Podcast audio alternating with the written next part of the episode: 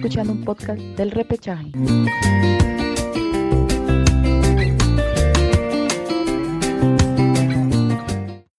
Hola, hola, hola, ¿qué tal? ¿Cómo están? ¿Qué tal? Mi nombre es Gabriel, estoy aquí junto a Joel e Iván. Nosotros somos El Repechaje y estamos en un nuevo programa, en un nuevo podcast y le, le traemos las novedades, lo, lo, lo acontecido y las posibles sorpresas que se puedan venir en este duelo, en este compromiso tan esperado y tan importante, sobre todo para Perú, que enfrenta a Uruguay en el Estadio Nacional, ¿no? En este partido por eh, un cupo al Mundial de Qatar 2022.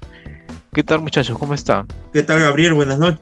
Sí, en realidad una fecha triple en el cual eh, con muchas sorpresas, ¿no? De último momento, sobre todo en la selección uruguaya, las bajas de Edison Cavani, que a la final es eh, la Premier League, ustedes saben que el, el, máximo ente del organizador de competencias en la liga inglesa decidió por no optar a los jugadores sudamericanos que limiten en esta liga, ¿no? Con el fin de participar en las eliminatorias rumbo a Qatar 2022. Después eh, no estará Luis Suárez, quien salió lesionado, salió lesionado en el último partido por la eh, Liga Española. Después Sebastián Coates también no podrá asistir. Nicolás de la Cruz, el, el, jugador de River Plate, quien también quedó descartado por lesión. Así que son bajas muy sensibles, pero las más importantes son las de Luis Suárez y Cavani, el dúo, este par tan ofensivo que le ha dado varios triunfos a la selección uruguaya y que también hay que, hay que olvidarnos esta delantera junto con el jugador eh, Diego Forlán, quienes obtuvieron la Copa América del año 2011 en Argentina. Así es, así efectivamente. Eh, Iván, justamente, ¿no? Un partido eh, ah. bastante complicado el que se viene eh, entre Perú y Uruguay. así es, Gabriel. A ver, bajas importantísimas para, para la selección uruguaya. Es de verdad, es más, juega con un tridente casi nuevo que creo que no es, es más, aseguro que no, no tienen ni siquiera un partido ese tridente ofensivo puntos. Me sorprende, por ejemplo, que, a ver, el tridente que lo conforma es Maximiliano Gómez, David Teráns y Georgian de Arrascaeta. Un tridente que me parece que no ha jugado con ninguna selección oficialmente. Eh, mm, si conviene a la selección peruana, no lo sé. Eh, porque la selección peruana muchas veces cuando pasan esto se, confía y piensa que es un rival fácil. Ahora, yo pienso que, que, sí o sí deberíamos primero abocarnos a, a, nosotros como selección, a buscar una defensa sólida. Y de ahí y a lo otro porque he escuchado demasiados comentarios que, bueno, no está Suárez, no está Cavani, no está De la Cruz, y piensan que, que la selección uruguaya va a ser fácil en ese partido. Yo pienso que no va a ser nada fácil, pienso que es una selección que, juega más a lo, a, lo, a lo colectivo que a lo individual, o sea, no es no es una selección como lo era Argentina y Brasil, que, siempre, que si se anulaban Neymar y Messi, ya no jugaban a nada. Yo creo que esa selección uruguaya es un poco más colectiva. No creo que Perú la tenga tan fácil. Y menos si es que, si aún no la tiene clara Gareca en, en el tema de los centrales. En ¿Sí? es goleador. Arrascaeta ha desempeñado muy grandes partidos en Brasil Terán de repente por ahí es, el nuevo, es el nuevo, ¿no? Es el que vamos a ver cómo, cómo, cómo que aporta a esta selección uruguaya, pero eh, yo creo que igual va a ser duro para, la defensa peruana, ¿no? Sí, claro, es cierto, ¿no? Justamente este, centrándonos, centrándome un poco en el, rival de Perú, que es Uruguay, eh, más allá de las ausencias que creo que eh, se va a sentir, como es este Cavani Suárez, sobre todo porque son jugadores con mucha jerarquía y aparte ya vienen de todo un proceso largo del profe Tavares, ¿no? Eh, creo que más bien con sus ausencias nos hace pensar de que el planteamiento del rival podría ser muy distinto. Si bien es cierto, eh, Uruguay es un equipo muy duro, muy arduo, que este, siempre pelea la pelota, eh, siempre busca el contacto, siempre busca el roce, ¿no? Es un equipo más luchador que más este que más de, un juego vistoso, ¿no? Creo que es más, más que todo va por ahí, pero justamente eh, a lo que iba es eso, o sea, de que teniendo a Cavani y Suárez, Uruguay jugaba así, o juega así, Pero creo que ante las ausencias de estos jugadores, creo que ya no se va a pensar o buscar tanto el pelotazo, o buscar estos dos delanteros, o buscar ese, ese juego más luchado. Siento yo, no sé, quizás ustedes también este, me, podrían indicar cómo sería este, este, este nuevo Uruguay sin estos dos delanteros. Eh, yo lo vislumbro que, que, va a cambiar un poco este, su esquema, ¿no? que va a tratar de, de ser un poco más dominador de, del balón, ¿no? Ser más un poco el dueño del, esférico, ser este dueño del, ser, tener más posesión, ¿no? Y creo que ahí es esa dificultad que le puede traer a Perú, ¿no? Porque creo que este, sabemos de que a Perú eh, esos equipos, esos jugadores, esos, esas selecciones que, que, les gusta tener el balón, que les gusta este, ser protagonistas, que les gusta dominar este, el esférico, le cuesta mucho a Perú. ¿no? Le cuesta mucho a Perú esos rivales que también eh, juegan igual que, igual, que ellos, ¿no? Que, también les gusta tener el balón. Creo que ahí es lo complicado que se podría eh, vaticinar quizás por el hecho de que podría cambiar ese esquema, ¿no? Y no tanto a lo que normalmente juega Uruguay. ¿No? ¿Ustedes qué creen? ¿Que, ¿Que podría mantener justamente ese mismo esquema que lo ha venido desarrollando a lo largo de la eliminatoria? Sí, Gabriel, eh, yo, creo que, que, va a ser un Uruguay que, toque más. Y también porque por los nombres que, que, van a ser titulares, ¿no? Como Federico Valverde, Matías Vecino y Rodrigo Betancuro. Tres jugadores que, son más de tocar, que son más eh, por ahí vecino que de repente tiene ese pase a lo, como a lo, a y un Valverde que, que pues en Madrid todo el mundo lo vemos, te marca y, es, y es de asociarse. Y vecino y, perdón, y Betancur igual, ¿no? O sea, en, en la Juve, si es que no, creo que sí está en la Juve, también es un jugador que es más, que se asocia con, su, con los volantes, con los delanteros. Yo creo que eso va a ser un Uruguay más a, como tú dices, más a, lo, a la peruana que toca que un Uruguay, a lo como jugaba antes, que era pelotazo y, buscar a Suárez y Cavani, que, y que ahí y que ahí se vea que, que, puede pasar en esta jugada, ¿no? Ahora, este, va, a estar Godín, va a estar Godín, yo creo que ahí, si es que es Paolo que va a iniciar, que es muy posible que, que, que comience Paolo, yo creo que tienen que jugar por ahí, ¿no? Por ese lado, por Godín. Creo que ese que de repente va, a sufrir mucho con, con Paolo. Porque el otro es central de Jiménez y Jiménez es un poco más, más recio, este, anticipa, creo que es más, más seguro en la marca. Yo creo que si queremos entrar, si es una zona, creo que debería ser por Egoín. Sí, mira, en realidad creo que vamos a comenzar primero antes con este tema, ¿no? De eh, el aspecto psicológico, no creo que Perú este, en ese momento no debería de entrar en confianza, o sea, no debería por qué confiarse, creo yo. Eh, Perú siempre ha tenido ese tipo de problemas, ¿no? Cuando se enteró antes del partido que sus rivales, bueno, hay, hay casos muy puntuales, ¿no? En el cual se dieron cuenta, ¿no? De que se están yendo con sus máximas figuras, que a último momento hubo lesionados en, pleno, en plena activación fisiológica, pero a la final es cuando se desarrolla el partido, grande la sorpresa que a la final lo pierde Perú. Y esto no es la primera vez. Es cierto, todavía no se juega, pero ya hay antecedentes. Dos casos bien puntuales lo voy a, voy a mencionar. El partido de Perú contra Chile para Sudáfrica 2010 acá en Lima todo se, decía, uy, pero Chile no va con el equipo titular, van a ir jugadores sub-20 de, de aquel mundial de la categoría 2007 eh, que se desarrolló en Canadá.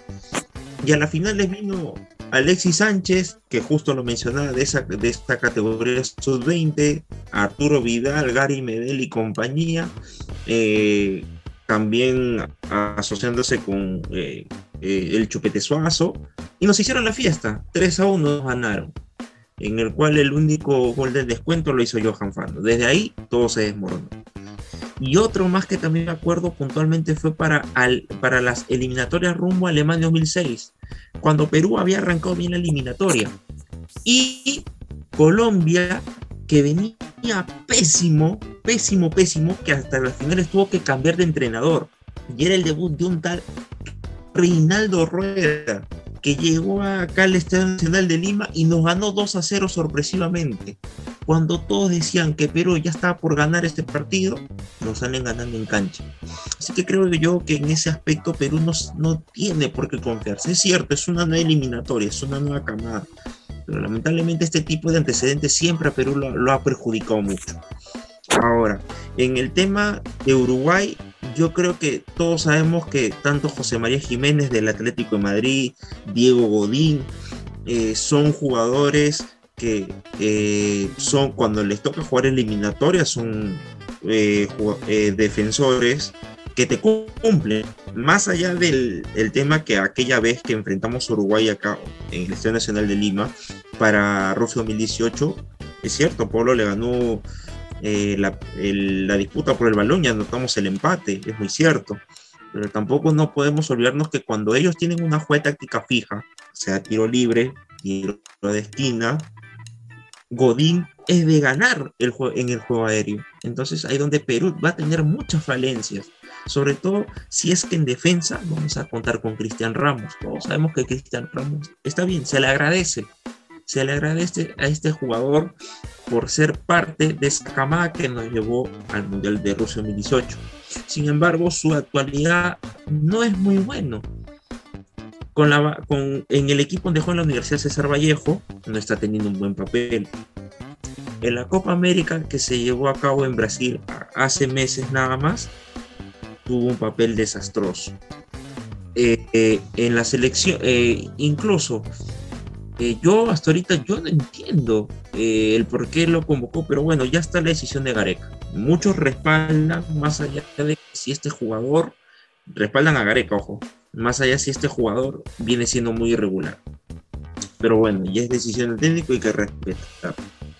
Lo que sí creo es que Gareca es un técnico que muere en lo suyo, o sea que a pesar que le lleguen muchas críticas, va a disputar con el equipo que él cree conveniente y a mi parecer eh, la pareja de centrales será Ramos y Abraham. Eso sí yo lo puedo firmar. Después por derecha va a estar Corso, por izquierda Trau.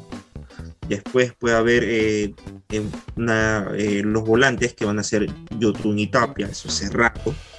En los extremos van a estar sí o sí Carrillo con Edison Flores. Un poco más retrasado va a estar Cueva y posiblemente arranque Pablo Guerrero, ¿no? Que hay que recordar que también Pablo viene de a pocos, porque él sufrió esa lesión en los ligamentos cuando aquella vez lo tuvo eh, en el partido contra Venezuela en las eliminatorias de Sudáfrica 2010, ¿no? En el cual lo dejó por varios meses fuera de las canchas, incluso eh, llegó a tener fobias. Eh, creo yo que desde ahí ya Guerrero aprender la lección. Incluso el Inter de Porto Alegre aceleró su lesión y creo que se, recrudeció. Entonces, eso queda de, queda de moraleja que no se tiene por qué eh, apretar una lesión, hay que tomarlo todo su tiempo. Si no, si en realidad eh, Paolo hubiese seguido peor, yo creo que ya no hubiese continuado más en la selección. Pero bueno, después, eh, volviendo al tema de Uruguay, Creo que con Nathan Nández por derecha y Viña por izquierda también son laterales que te van a cumplir. Más allá de que Nathan Nández es contención, ¿no? Porque yo me acuerdo que en la Copa América de Brasil 2019 la volante era Rodrigo Bentancur, Naitan Nández y Georgian de Arrascaeta. Esa era la línea de volantes que presentaba el maestro Oscar Washington Tavares. Pero ahora me sorprende mucho que ahora Nández lo tire por, por eh, como lateral derecho y a, de Arrascaeta prácticamente como si fuese un extremo derecho. Entonces ahí como que hay una novedad, ¿no? Por parte del estratega uruguayo, ¿no? Pero bueno, eh, creo yo que más allá de las ausencias en la, ofensiva, la, la el mediocampo y la defensa, creo yo que eh, no, no, no hay mucha deficiencia, ¿no? Uruguay sigue siendo compacto, aparte, ese es su juego, ese es su estilo, ¿no? Siempre ser defensores recios, ir al juego aéreo siempre, no darle ni uno por perdidas, que es un partido en el cual no hay, eh, Perú no se tiene por qué confiar. Es un partido en el cual es de un pronóstico reservado. Si hay mucha inteligencia, un buen planteamiento, una buena lectura de juego por parte de Ricardo Gareca, creo yo que este partido Perú puede sacar un resultado muy positivo. Ojo que también hay que recordar que Perú está obligado a ganar sus partidos de local. Y eso que está último, está último con cuatro puntos. Entonces, con mayor razón todavía. A partir de ahora tiene que mirar la tabla. De lo contrario, eh, le estaría diciendo adiós a Qatar que se desarrollará en noviembre del 2022. Sí, así es, efectivamente, ¿no? Un poco este, hablando acerca de, de Perú, cerca de la selección, eh, se especulaba un poco la ausencia de vínculo, ¿no? Sobre todo porque había llegado un poco sentido de, su club, del Boca Juniors. Pero eh, estuvo entrenando y se le ha visto eh, sin mayores problemas, lo cual efectivamente comparto lo que dice Joel, que sí, que, podría ser el, titular, ¿no? Quien termina arrancando por, por la banda derecha. Luego, la duda está justamente en, la saga defensiva, ¿no? En la pareja de centrales. Que justamente se habla que podría ser la dupla Santa María Callens. Aunque también eh, Gareca también ha probado con Abraham y Ramos. Lo cual creo que ahí es un poco la, duda. En la volante efectivamente concuerdo, creo que no se mueve, ¿no? Tapia y Yotun son, son los, los, los del medio Mientras que Cueva y Carrillo por un lado, por ambos lados, y la duda justamente está en la delantera, ¿no? Si arranca Paolo o Ruidías, creo que esa es un poco la tarea pendiente. Eh, lo que yo podría mencionar desde mi perspectiva, siento que quien va a arrancar es Paolo. No creo que más allá de, de que Paolo recién viene de, tras una para, tras una lesión y que nuevamente está agarrando el ritmo futbolístico, eh, siento que Gareca le tiene, le tiene mucha fe, ¿no? Le tiene bastante confianza a Paolo y, creo yo que es el, delantero pues que, arrancará contra, contra Uruguay. Tú, Iván, ¿cómo crees? ¿Cómo crees que sería justamente arriba y la pareja de centrales, ¿no? Creo que es ahí este, son ambas las zonas donde se tiene mucha incógnita de quiénes serán los que arrancarían. Sí, a ver, eh, primero para, para decir que lo que dice Joel es verdad, este, muchas veces cuando han, y, pasa por, también por los periodistas que tenemos en el Perú, a ver, muchas veces cuando una selección viene con sus no figuras, por así decirlo, como en este, caso y muchas veces decimos tenemos que ganar ese partido, es una obligación porque, porque vienen con bajas. Y, ahí, y desde ahí nomás ya le meten al jugador peruano seleccionado que debería ganar, pero creo que no pasa eso, sino lo que pasa es que se confían y es lo que dice Joel. Finalmente terminamos perdiendo los partidos que deberíamos ganarlo. Y porque estamos de local también, ¿no? Es por una parte. Yo creo que ahí deberíamos no decir que vienen con bajas, porque a ver, como dijo, lo que, creo que fue Ramos, me parece, que no, a ver, dos jugadores no son la selección, ni dos jugadores son, son el equipo. Entonces, tranquilos, si bien es cierto, no vienen, no vienen con sus, con sus dos delanteros, pero puede que Arascaeta, puede que Vecino y los que conformen el once uruguayo salgan a matar y nos ganen. porque, a ver, Uruguay tampoco no está tan bien en la tabla. Creo que si es que nos ganan, meten a la pelea. Eh, dos, Gareca me parece que no, todavía no, no conforma ese, esa defensa sólida que nosotros queremos que, sea. No, todavía no encuentra esta defensa todavía. Y como dice Joel, pues, pues este, Odin en los tiros libres eh, es un capo, ¿no? Para, para atacar, para el cabezazo. Y, y si está Ramos, creo que ahí, no, no, sé si decirlo uno menos, pero a ver, lo que pasa es que Ramos ya, me parece que ya cumplió su, ciclo con la selección. Ya no, no está para ese, nivel alto que están, están las selecciones, ¿no? Como tú decías, este Gabriel, la, eh, Advíncula venía, venía o viene de una molestia pero ya es confirmado, me parece que si, juega, está en el 11.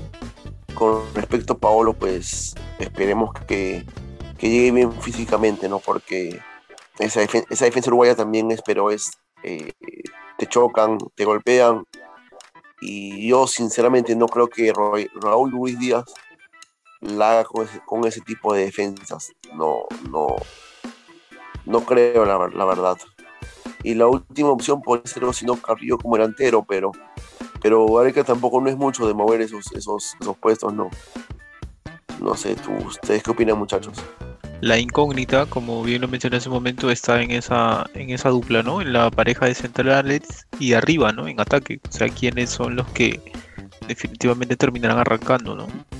Con respecto a lo de Gareca, eh, más allá de, de que se le puede criticar por el momento que atraviesa la selección, por el mal, arranque de las eliminatorias. Creo que a lo largo de, todo su paso de, al, mando de la selección, se podría decir de que ha tenido más aciertos que desaciertos. ¿no? Creo que eh, el hecho de hacer un buen papel en la Copa América, eh, en la misma anterior este, Copa América del 2019, eh, el hecho de llevarnos a un mundial después de 36 años, ¿no? Creo que, creo que le da muchos pergaminos para justamente este, brindarle esa confianza, ¿no? Creo que eh, Gareca se lo ha ganado eh, con su trabajo, pero y esperemos que justamente esos aciertos que ha tenido en el pasado, pues los tenga también ahora en el presente, ¿no? Y obviamente en el futuro. Pero justamente lo que quería mencionarles también es que finalmente, ¿no? Después de, muchas idas y vueltas, finalmente de, muchas especulaciones, pues se da pues el visto bueno y, la selección, ¿sí? La, la blanquirroja pues jugará justamente en el estadio y con público, ¿no? Eh, es positivo, eh, es importante para Perú, es este o es al margen o va al margen, es eh, llega un poco segundo, llega a segundo plano, mejor dicho, ¿no? ¿Cómo, ¿Cómo, lo ven? ¿Cómo lo ves este Joel? Yo creo que en sí es importante, ¿no? Para la selección, porque como bien lo mencionaron los integrantes mm, del combinado nacional, eh, ellos dicen, ¿no? Eh, molesta un poco el no tener gente y ahora que el Ministerio de Salud, ojo que ya desde la semana pasada ya la Federación Peruana de Fútbol había presentado eh, los prototipos, ¿no? Eh, para que se pueda eh, el ingreso, el ingreso al público a los estadios, pero solamente con máximo el 20%, que esto equivale a 8.000 nada más espectadores. En, en, ese entonces, el, viceministro de Salud Pública, Gustavo Rosell, él mismo lo dijo, sí, la federación lo presentó y a más tardar el lunes o el martes, o sea, ya justo hoy, eh, se aprueba, ¿no? Y sí, se aprobó, se aprobó las finales, eh, aprobaron los protocolos de seguridad que habían mostrado la federación y bueno, ahora regresa el público, creo yo de que va a ser eh, un plus, ¿no? Ahora, el detalle va a ser, eh, claro que también eh, el ministerio, el MINSA dijo que solamente las personas que ya tienen las dos dosis. Ahora, van a entrar, hay, hay varios dilemas. Uno, ustedes saben muy bien que en nuestro país eh, siempre van a haber personas inescrupulosas que con tal de poder lucrar eh, van a generar todo este tipo de eh, falsificación de, de, cartillas, que uno ya se vacunó, todo ese es uno, ¿no? Después lo otro va a ser cómo va el Ministerio de Salud y la Federación Peruana a hacer la distribución, o mejor dicho, publicar, más que nada la Federación publicar las entradas eh, la, de una vez no tiene que publicar para la venta de entradas, así que y sobre todo qué tribunas van a estar habilitadas, ojo, porque también eso, eso no se ha conocido. ¿Qué tribunas van a estar habilitadas? Eso no se sabe. Entonces ahí también ya corre también la desorganización, ¿no? Creo que la Federación Peruana de Fútbol despertó muy tarde, muy, muy tarde, en enviar este, eh, los protocolos de seguridad ¿no? al MINSA, sabiendo muy bien que ya se reactivó conciertos, eh, obras teatrales, un sinfín, o sea, ya se reactivó gran parte de los sectores que existen en nuestro país para impulsar la economía, ¿no? Bueno, ahora el tema de los estadios, muy tarde, o sea, se ha sido la Federación para el Fútbol. Eh, ha despertado, pero demasiado tarde para, para que vuelva la gente a estos recintos deportivos. Entonces, eh, no, me, no me va a quedar muy claro si es que ya también mañana publicarán también la venta de las entradas. Ojo, porque ya, ya, ya no contemos más, ya no contemos 31 de agosto, sino ya estamos primero prácticamente. Y el 2 ya se juega el partido a las 8 de la noche. Entonces, sigue habiendo desorganización total. Más allá que se aprobó, creo que la Federación Perdón de Fútbol ahí mismo debió publicar eh, el, el precio de las entradas entonces creo yo de que también hay un sinfín de, de incertidumbre que se vive, no tanto dentro y fuera de las canchas, ¿no? en lo administrativo y en lo deportivo. Así que creo que, y es, es malo también considerar o mencionar esto, pero creo que queda, queda y es una marca ya registrada en el Perú. Eh, todo se hace a última hora. Y eso pienso yo que eso se debe radical, pero ya, ya no debería existir este tipo de temas, ¿no? Porque si no estamos dejando una mala imagen al mundo. Sí, eh, es positivo que, que lleguen los aficionados, que estén los aficionados, que vuelvan la, el público al estadio, sobre todo para este partido, este encuentro ante Uruguay, Iván. A, eh, a ver, yo creo que de todas maneras que es positivo, porque de todas maneras eh, un estadio con gente va a hacer que, el rival sienta que está de visita, o sea, eh, eso es por un lado muy, muy bueno. Ahora también sabemos que, que al parecer solamente van a entrar los que, los que tienen la vacuna, pero si va a ser bueno, para, a ver, a mi entender va a ser muy bueno, o sea, al menos para, para los que van a ser locales en esta fecha, va a ser buenísimo porque de todas maneras la gente va, a empujar, le da, otro, otro ánimo al jugador. Para mí está bien. Bueno, sí, sí, efectivamente, ¿no? Siento de que en lo deportivo, se, podría decir que es positivo, ¿no? Creo que por ahí pasa un poco el tema de que eh, el equipo pues tenga su público, que tenga la afición que lo aliente, también para que este, mantenga un poco de presión contra el rival, ¿no? Eh, pero desde el aspecto social, desde el aspecto eh, del tema de la salubridad, sí podría ser un poco complicado. ¿No? Justamente comparto lo que había mencionado Joel, ¿no? de que podría generar este, mucho desorden y que inescrupulosos también pues traten de sacarle provecho a este tema, ¿no? Y no solamente en el tema de las entradas, creo que hasta para los mismos este, este, los mismos invitados el tema de los sponsors creo que también se puede prestar para para mucho mucho mucho, desorden no mucha mucha informalidad creo que se, se, presta para ese tipo de, de, cosas el hecho de que todo se haya resuelto eh, tan tan tarde no creo que podría al, al final ser perjudicial no pero en el tema deportivo sí coincido eh, bueno, ya simplemente para finalizar, creo que va a ser un partido muy duro, va a ser un partido bastante luchado. Eh, sobre todo Perú va a tener la presión.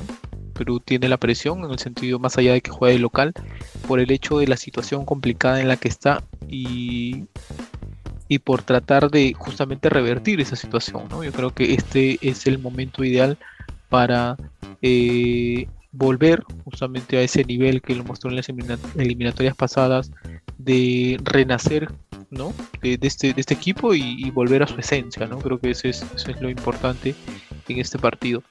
Y más allá, justamente lo que hablábamos en un anterior programa, más allá de, jugar bien, de, brindar espectáculo, yo creo que lo importante es ser efectivo, ¿no? Es ser efectivo, ser eficaz, eh, ser ordenado y para poder lograr justamente un buen resultado. Eh, a ver, eh, cerrando el, ya la transmisión, este, sí, como tú decías, va a ser un partido clave para la, para la sección, porque si o sí tenemos que conseguir los tres puntos, es una obligación. Eh, y yo creo que tenemos armas, tenemos armas para vencer a Uruguay. Eh, tenemos tiempo para que Gareca pueda coger ese 11 que mejor nos favorezca, ¿verdad? Y si bien es cierto, Uruguay creo que va a ser un Uruguay donde, donde más toque, creo que sí va a afectar mucho a, esta, a este interno uruguayo que obviamente no van a estar sus dos figuras, ¿verdad? Máximas, ¿verdad? Como Suárez y Cavani va a afectar y yo creo que, que pero que eso, eso, que eso no haga que, que la selección mire por encima a la selección uruguaya, sino que haga que, que se pongan más fuertes, como que, que se unan, que, que digan hay una oportunidad. No, no que lo miren por, por, por, encima. No sé si me dejo entender, pero, pero sí va a ser un cotejo bien disputado. Y esperemos que ganemos, ¿no? Sí, eh, ya para culminar con este gran podcast que semana a semana nosotros lo hacemos. Bueno, eh, Perú va a tener una tarea muy titánica, va a tener que salir con todo y ser muy inteligente, sobre todo en lo psicológico, porque a veces termina que nosotros sabemos que el, cuadro uruguayo siempre es de jugar eh, con la boca, ¿no? Desespera al rival y eso Perú no tiene por qué caer, ¿no? Pero sabemos que ya es una eliminatoria, es un nuevo, una nueva historia en el cual los jugadores peruanos ya, ya consolidados, son consolidados, eh, uno que otro integra la selección, pero después lo demás ya es una selección base, así que creo que ya no hay margen de error, ¿no? Ya se está acabando el año, se acaban las eliminatorias, el Mundial está a la vuelta de la esquina, noviembre de 2022, el tiempo se pasa rápido, así que Perú tiene que ganar los partidos más posibles que pueda, sobre todo los de local, y conseguir buenos resultados de visitante. Eso es lo que tiene que hacer Perú, siempre y cuando quiera asistir al Mundial. De lo contrario, bueno, a esperar hasta el otro proceso eliminatorio. Así que, este, bueno, ya nos estaremos viendo en un próximo programa. Sí, ya este eh, donde también les, contaremos este, de las demás selecciones, el tema de los fichajes justamente en, en, esto, en esta nueva temporada, en este inicio de, las diferentes ligas europeas, ¿sí? con este mercado de pases que ya culminó, eh, el tema del torneo local, ¿no? de la Liga 1, todo eso le vamos a tener aquí, ¿no? y todo lo que son las eliminatorias. Ya nos estaremos viendo en un próximo programa. Chau.